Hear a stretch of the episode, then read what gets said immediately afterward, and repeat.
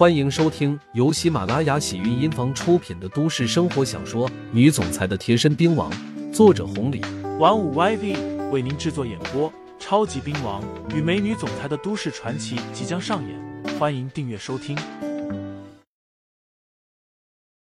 第五十六章，你是在说教我？可是现在哪里还有什么后悔药？两个人只能拼尽全力。只不过悬殊太大了。姚志奋一个冷哼，猛然抓住了两个人的手腕，向后一左，如同抓住两只小鸡似的，轻松自如。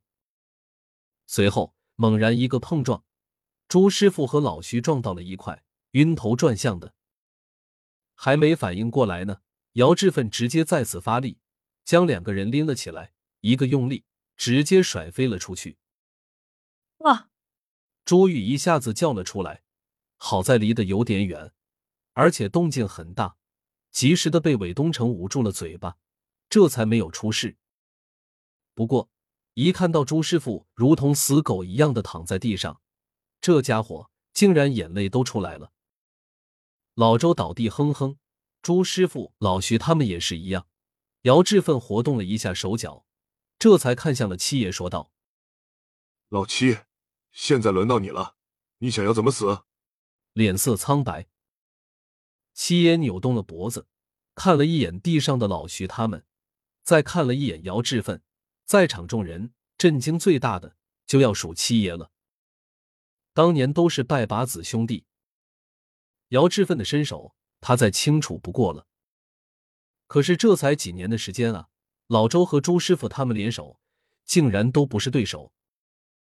士别三日，当刮目相待。这个二哥。给自己的震惊真是太大太大了，而且七爷也不难看出来，他变化这么大，一定受了很多罪，想要有现在的身手着实不容易。为什么要这么做？为的就是找自己报仇啊！可是当年的那件事情，七爷真的不认，他让姚志奋没有了一切，甚至是家破人亡。可是这一切都是姚志奋咎由自取。不管怎么样，这都是自己的把兄弟。七爷平静了一下内心的震撼，这才说道：“二哥，难道我们之间真的不能算了吗？都过去这么多年了，不能。我一直把你当二哥。放你娘的屁！把我当二哥，还害得我家破人亡，让我妻离子散。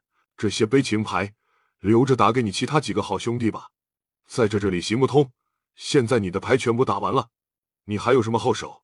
如果没有，那就别怪我不客气了。今天你必须死！唉，七爷叹了一口气。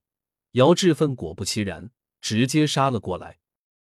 刘牧阳悠悠的站了起来，将七爷拉到了身后，这才说道：“二爷，我也应该这么称呼你一句，毕竟你们都是和老鬼头是一辈分的。只不过……”你这样咄咄逼人，有点太没有意思了。姚志奋顿住了身子，打量了一眼刘牧阳，其貌不扬的年轻人。到这一刻，姚志奋才正眼看下。之所以顿住了身子，正眼看下，就是因为姚志奋将老周、老徐、朱师傅他们全都收拾了。换做一般人，早就下瘫了，包括七爷也是如此。可是眼前这个年轻人呢，面不改色。还想说教，确实有点意思。看到刘牧阳站出来了，朱师傅几个人眼睛一亮，难不成？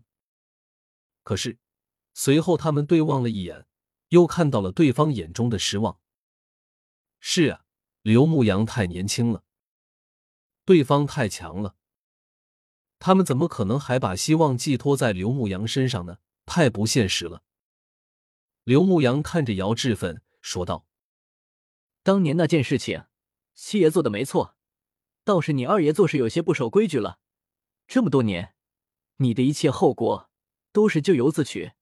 现在七爷以诚相待，虽然实力弱了点，但是能看出来，你还是他的二哥。可是你呢，一口一个要杀了他。换做是我，有你这样的二哥，我也不会认。小子，你是什么人？你是在说教我，还是在跟我讲道理？七爷狰狞道：“说教不敢，讲道理也没那个资格。我只是七爷请来的帮手，仅此而已。”刘牧阳淡淡的说道。帮手两个字一出，别说姚志奋了，连地上的朱师傅和老周都暗自摇了摇头。现在什么情况，还看不出来吗？自己几个武者都被打倒了，你一个二十来岁的年轻人有个屁用！不要求你下跪道歉了，起码有多远跑多远才是王道。这个时候站出来还说是帮手，这不是自寻死路吗？暗地里的韦东城几个人也是眼睛瞪得大大的。听众朋友们，本集已播讲完毕，欢迎订阅专辑。投喂月票支持我，我们下期再见。